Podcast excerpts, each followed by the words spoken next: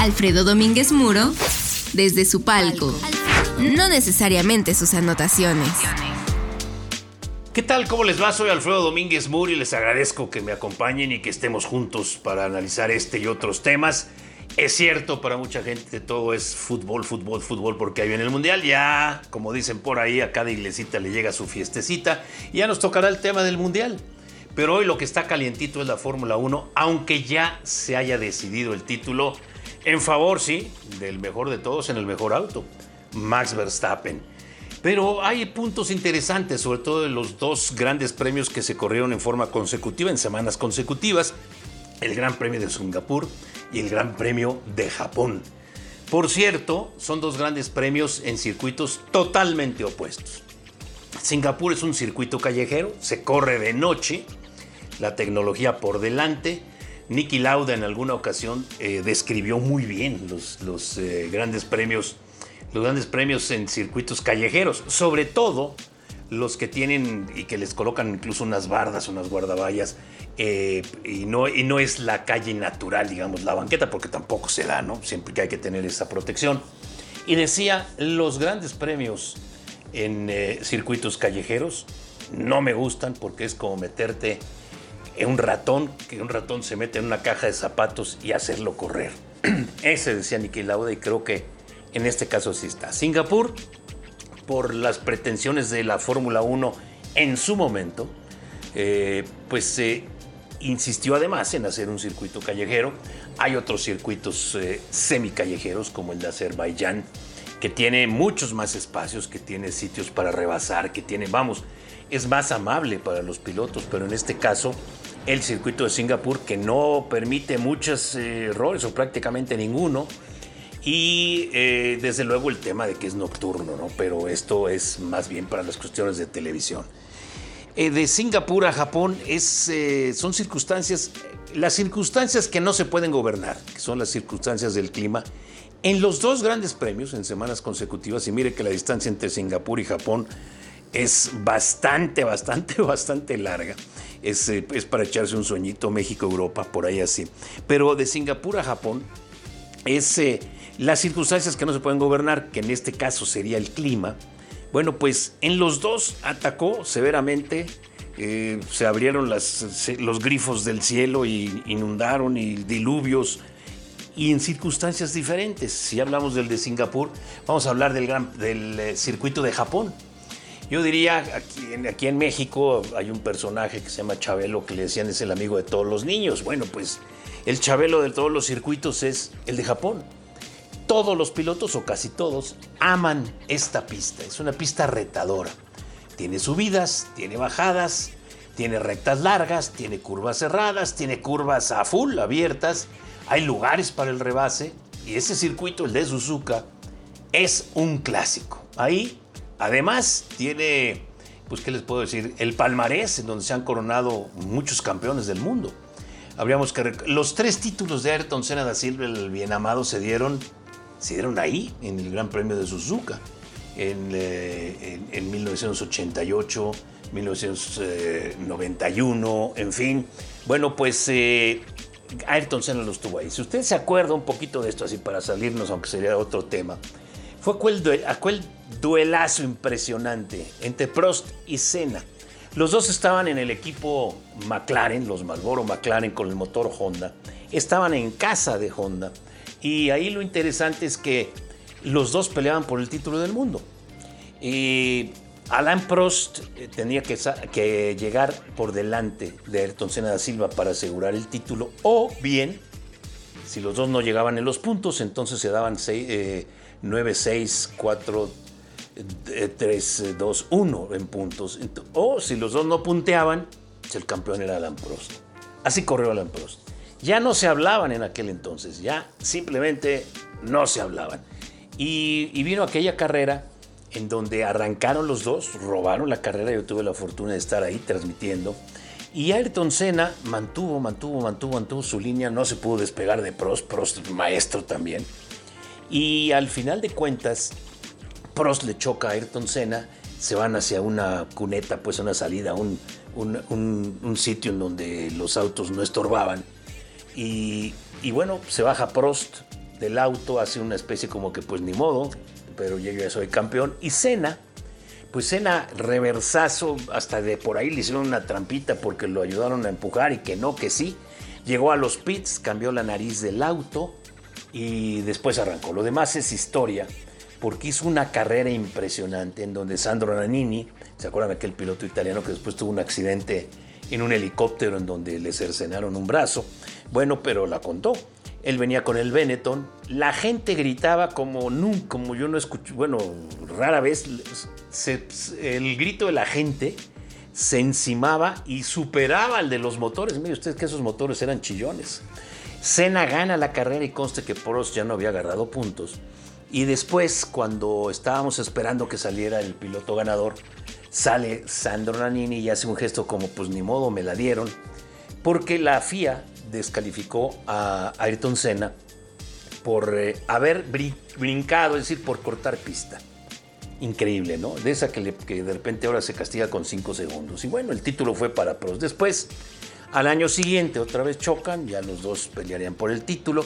Eh, al final de cuentas, Senna le chocó a propósito y vino aquella. Pero ese será otro tema. Ya estaba, por cierto, Prost en Ferrari, ya no se aguantaban, ya no se soportaban. Varios otros que han ganado el título, bueno, Damon, eh, Damon Hill, Mika Hakkinen, Michael Schumacher, su primer título con Ferrari, Sebastian Vettel, su último título fue ahí. En fin, es una pista con muchísima tradición. Una pista, la de Japón, en donde se pone una lotería, la gente se inscribe y se pone una lotería, pues como de más de un millón de personas para los 140 mil boletos eh, disponibles eh, en, las gradas y sobre el césped, pero es otra cosa. Así, son dos cosas muy diferentes.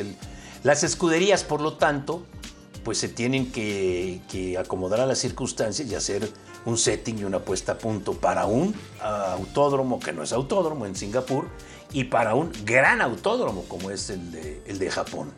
Ahora sí que como dicen por ahí, dicho lo anterior, vamos si les parece a platicar de estos dos grandes premios de esta, de esta temporada con fines de semana consecutivos, en donde sí, sin duda, el gran ganador de las dos carreras, si se sumaran los puntos de las dos carreras y se diera un trofeo especial eh, de Asia, lo que quieran, pues se lo llevaba Checo Pérez, porque ganó la carrera en Singapur y quedó segundo lugar en Japón. Entonces, ¿Qué hace o qué hizo Checo Pérez? Que por cierto no es cosa menor, ¿eh? hay que acordarse de su triunfo en Mónaco, también en condiciones en donde Mónaco hay que calificar primero y que nadie te rebase porque no se puede rebasar ya.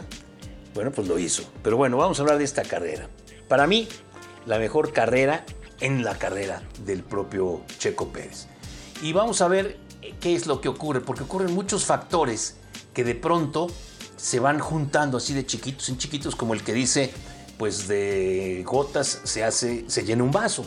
En este caso, el día previo a la arrancada, el día previo, pues se arranca Max Verstappen a la mitad de la parrilla. Arranca, eh, ¿por qué arranca a la mitad de la parrilla? Bueno, pues porque al final de cuentas, eh, ¿se acuerdan ustedes que él iba haciendo una vuelta rápida, la más rápida de todas? Pues, así estaba contada, pero los hubieras no existen y le da un tema, eh, su equipo lo, regresa a los pits. Dice, box, box, box, te vas a pits. Y él sale y se enoja y se grita y dice, lo vamos a arreglar aquí. Y lo que ocurre es que ya le quedaba muy poco combustible. Si hubiera ido al peso, como era lo normal, iban a encontrar que no había el suficiente peso y tendría que arrancar en la posición 20. Entonces le dijeron, mira, así vas a arrancar en la octava posición. Arrancar en la media parrilla. En un circuito callejero como este, en donde no es propicio el rebase, bueno, pues al final del camino, ahí está. ¿Llovió en Singapur? Sí.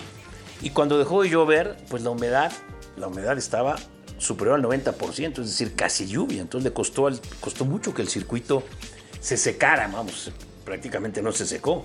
La competencia pues se dio sobre piso semi mojado, podríamos decir, y en parte sí estaba mojado, pero el arrancar en la octava posición para Max Verstappen en esta pista en donde no hay tanto para rebasar, pues es haberlo regresado al pueblo, ¿no? Es decir, ahora tienes que remontar. Y pasaron muchas cosas, pero no pasó de ahí Max Verstappen. En la arrancada, bueno, pues Checo Pérez arrancaba pegadito a Charles Leclerc, el gran arrancador. Y bueno, pues Checo Pérez hace una arrancada privilegiada, como nunca la habíamos visto. No es un gran arrancador, ustedes y yo lo sabemos. Leclerc sí, pero Leclerc es el que se queda patinando y Checo Pérez se va a la punta de la carrera y se come a Charles Leclerc y después lo, retiene. Trae un auto enorme, pero también hay que saberlo manejar y no cometer errores. Saca provecho entonces Checo Pérez para irse a la primera posición y todos los que se van, eh, lo que va ocurriendo en la carrera se ocurre detrás de él. Y su compañero de equipo, Max Verstappen, pues no pasa de ahí, no pasa de ahí. Entonces Checo tiene la libertad de correr a su ritmo y no tener en los espejos a Max Verstappen. Diría usted, bueno, pues lo que dirían ustedes, ¿qué pasaría? ¿Le hubieran eh, obligado a dejarle la posición a, a Verstappen? Miren, yo no lo sé, pero yo creo que en condiciones iguales eh, Verstappen lo hubiera rebasado, pero los hubieras no existen. Checo controló la competencia a su ritmo. Toda la noche, toda la noche, porque es pista de la noche, eh, se aguantó los ataques de Leclerc, lo sostuvo, lo sostuvo, lo sostuvo, cuando el piso estaba mojado, cuando el piso estaba seco, sacó provecho de una pista muy complicada, insisto, con estas pocas zonas de rebase, fue impecable. Donde se atoraron los demás, ¿en dónde fue? Pues en pelear uno contra el otro. A ratos Checo manejó hasta el límite. Y sobre todo, y creo que esto es lo más importante, Checo Pérez sufrió, superó mentalmente tres frustraciones, que es cuando entraron los safety cars y él tenía que esperar a que se acercaran los que venían atrás. Así, parece, como diríamos, podrían ser los circuitos callejeros los suyos, ¿no? Ya después, después, pues eh, él en sus declaraciones, bueno, si no hago dos podios seguidos, la prensa europea y quizá porque soy mexicano, ya todo eso que es como tírate para que te levanten, que en la realidad, en la realidad lo sufren todos. Pero en fin, Checo Pérez tenía hoy el privilegio de hablar porque había ganado al final de cuentas.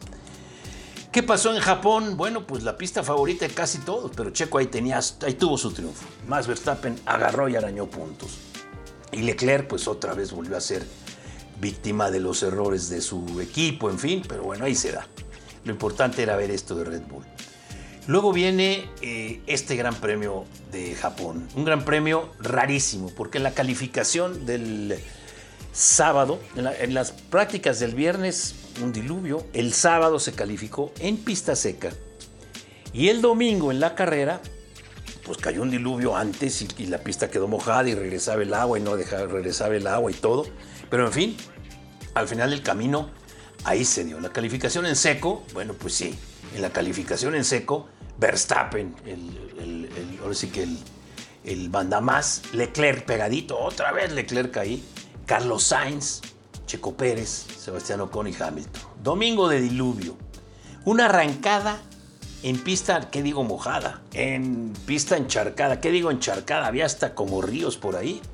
Pero así se arranca cuando disminuyó un poco la lluvia y arranca y bueno, en la misma primera vuelta, Carlos Sainz, un trompazo y choca y adiós, y, luego Albon también queda fuera, y entonces vienen las grúas para sacar a los pilotos en bandera roja, ahora sí ponen bandera roja, recordar que hace unos años triste, lamentable, aquel choque en una grúa que no tendría que estar donde está de Giulio Bianchi, y de, todo, de esto se acordaba todo el mundo. Pero al final del camino, bandera roja y con la bandera roja se, se detiene, esto es lo importante, no se suspende la carrera, se detiene. Esto es importante. Y casi dos horas después, pues volvemos a arrancar y los autos arrancan en lo que sea en fila india detrás del safety car, ¿no? Dieron dos vueltas de test y después full a fondo. Y ahí Verstappen, pues el maestro de maestros, se corrió, faltaba, eh, se corrió por tiempo, por lo que restaba de tiempo en la carrera en donde se llegaba al límite y además la cuestión de las condiciones de luz hicieron que este fue el criterio que se tomó, no el número de vueltas, fue el número, fueron los minutos para terminar, digamos, para terminar el tiempo para la función, para que me entiendan. Verstappen, Leclerc, Checo Pérez y Ocon y Hamilton. Y bueno, dieron gran carrera, ¿no? gran carrera. Eh, Verstappen se fue, se fue, se fue, se fue. Charles Leclerc en pista ya más seca, en pista mojada, todo, todo, todas estas condiciones. Y luego ya eh, Max Verstappen en lo suyo, ya full.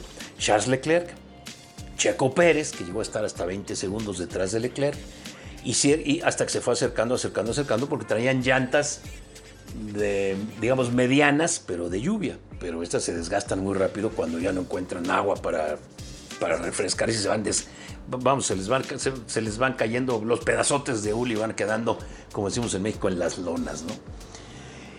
Pérez otra vez clavado, clavado detrás de Leclerc hasta que lo alcanza. Y en la última vuelta, cuando Max Verstappen aparte le había dado ya un repasón a todos, o sea, ¿quiénes son? Pues del segundo para abajo, a todos. Max Verstappen en condiciones de la misma carrera, de lluvia, de piso mojado pero sin lluvia y de seco, mis respetos para Max Verstappen, por eso es quien es. Leclerc y Checo Pérez, y Checo Pérez lo alcanza, lo alcanza, lo alcanza, recorta esos 20 segundos que tenía y eh, cuando lo va a rebasar, porque ya Leclerc no tenía, las llantas delanteras ya eran prácticamente unos slicks, bueno, pues eh, Leclerc corta camino porque no, alcanzó la frenada. Pérez se queja en el radio. Ya saben ustedes que todos los pilotos se quejan ahí como, como hasta chillan. Y luego saludos a Hamilton, ¿no? Y bueno, pues entra en la meta en segundo lugar Leclerc, pero le castigan 5 segundos. Checo Pérez queda en la segunda posición. El 1-2 para el equipo Red Bull. Había tanto entre desinformación y, que no sé qué pasa en ese, en ese entrecomillado, que cuando se baja Max Verstappen y Checo Pérez llega a felicitarlo, así de eso, dice, no, todavía me faltan puntos para ser campeón. Y en ese momento se acerca la gente de Red Bull y le dice, al final del camino, al final del camino eh, se dio el tema de por tiempo y por tiempo se completó la carrera. Por eso dije, le comenté, no se suspende, hay carreras que se suspenden como aquella en el Gran Premio de Monte Carlo de 1984, cuando Ayrton Senna da Silva, que corría el Toleman, aquel que parecía una caja de zapatos con, con rueditas, alcanza, venía desde muy atrás, alcanza al líder que era Dan Prost, que estaba en el McLaren Porsche, y lo rebasa, pero ahí se detiene la carrera, se le protegió y se dieron la mitad de los puntos. Y bueno, el karma le pegó al propio Prost porque Niki Lauda fue campeón en esa temporada, también estaba en el McLaren, por medio punto. Es decir, si hubieran dado, si hubieran dado, si hubiera seguido y se hubiera quedado en segundo lugar, pues los hubieran no existen, pero hubiera sido campeón del mundo. En fin. Así es que entre charcos y, qué pasó y qué no pasó, bueno, Max es campeón porque se dan los puntos, porque se completó la carrera por tiempo. Es como ha habido en muchas ocasiones en que el, el, safety car entra porque hay un accidente y dan 15 o 20 vueltas y las dan pues, a la tercera parte, del, tres veces o cuatro veces el tiempo y se lo acaban. Ese es el tema. Por eso Max es campeón. No es que la FIA, eh, por apapacharlo y el reglamento se lo cambió. No, no, no, no. Es que se, no se suspende, si no se termina la carrera. Se pospuso dos horas. Y por eso le dieron todos los puntos. Además se los merece, ¿no? Así que Verstappen campeón sin duda para nadie es de otra liga, domina en todos lados, es hoy el mejor piloto, las mejores manos y aparte la madurez que ha tenido después de su título el año pasado y está en el mejor coche, punto. Para Checo, su podio número 24 y no solo esto, el 1-2 con el que le entrega a Red Bull lo que Red Bull le está pidiendo, es decir, el mayor número de puntos. Si Verstappen es ganador, pues el mayor número de puntos detrás de Max Verstappen será muy difícil, y vuelvo a decirlo, que Checo Pérez en condiciones óptimas de pista y los dos, digamos, si sale uno en el primer lugar y otro en el segundo, yo, veo muy, muy difícil que Checo supere en condiciones exactamente iguales a Verstappen, pero bueno, el día que esto se dé, pues ya lo estaremos platicando. Y para Leclerc y Ferrari una frustración más, ¿no? Otra vez al final el dato pierde el punch, las llantas, en fin. Entonces, eh, al final de cuentas, Sí, los circuitos asiáticos, los dos fueron atacados por la lluvia, hubo diluvios previos, durante y a tal, nos cambiaron las condiciones totales de las dos carreras y nos hicieron ver grandes premios como el de Singapur, muy entretenidos, comparado con lo que se esperaba, lo que hubiera sido en el caso de que hubiera, se hubiera corrido en condiciones de pista seca. Esta es la gran realidad, así que, bueno, pues... Eh, ¿Y qué podríamos decir? Bueno, pues otra conclusión, bueno, pues eh, lo que, se está, lo que está ocurriendo ahora de Red Bull, que parece que se pasó en el presupuesto y se gastó más dinero, todo eso, todo eso le aseguro, que todo eso les aseguro y les comento, se va a, dilucidar y ya en la, en la, después en la postemporada pues vendrán muchas cosas y muchos ajustes y muchos temas. Pero por lo pronto, dos grandes, grandes premios en condiciones que no esperábamos y excepto lo de Max Verstappen, en, situaciones en los podiums que tampoco eh, que, hubiéramos visualizado de otra manera. Hamilton que no pudo rebasar a Ocon, qué carrerón dio Ocon, ¿no? Pero en fin, ya estaremos platicando de esto. Les agradezco mucho y solo te pido una cosa, que si puedes eh, darle follow, si le puedes eh, comentar, pues yo les agradeceré mucho que estemos juntos en este nuestro podcast, hoy muy clavado en la Fórmula 1. Y como ya se nos viene el Gran Premio de México, pues estaremos platicando mucho de historia y de los grandes premios anteriores y de los grandes premios actuales. Me centraré en México, pero lo pondremos en un contexto de, de, la universalidad de las carreras, de la universalidad de los autos, de los campeonatos, aunque yo en lo particular tengo una buena excusa porque es el Gran Premio de mi país, el Gran Premio de México. Hasta la próxima y una vez más, dale follow y compártelo. Suscríbete al podcast para seguir escuchando a Alfredo en Spotify, iTunes o donde sea que escuches tus podcasts.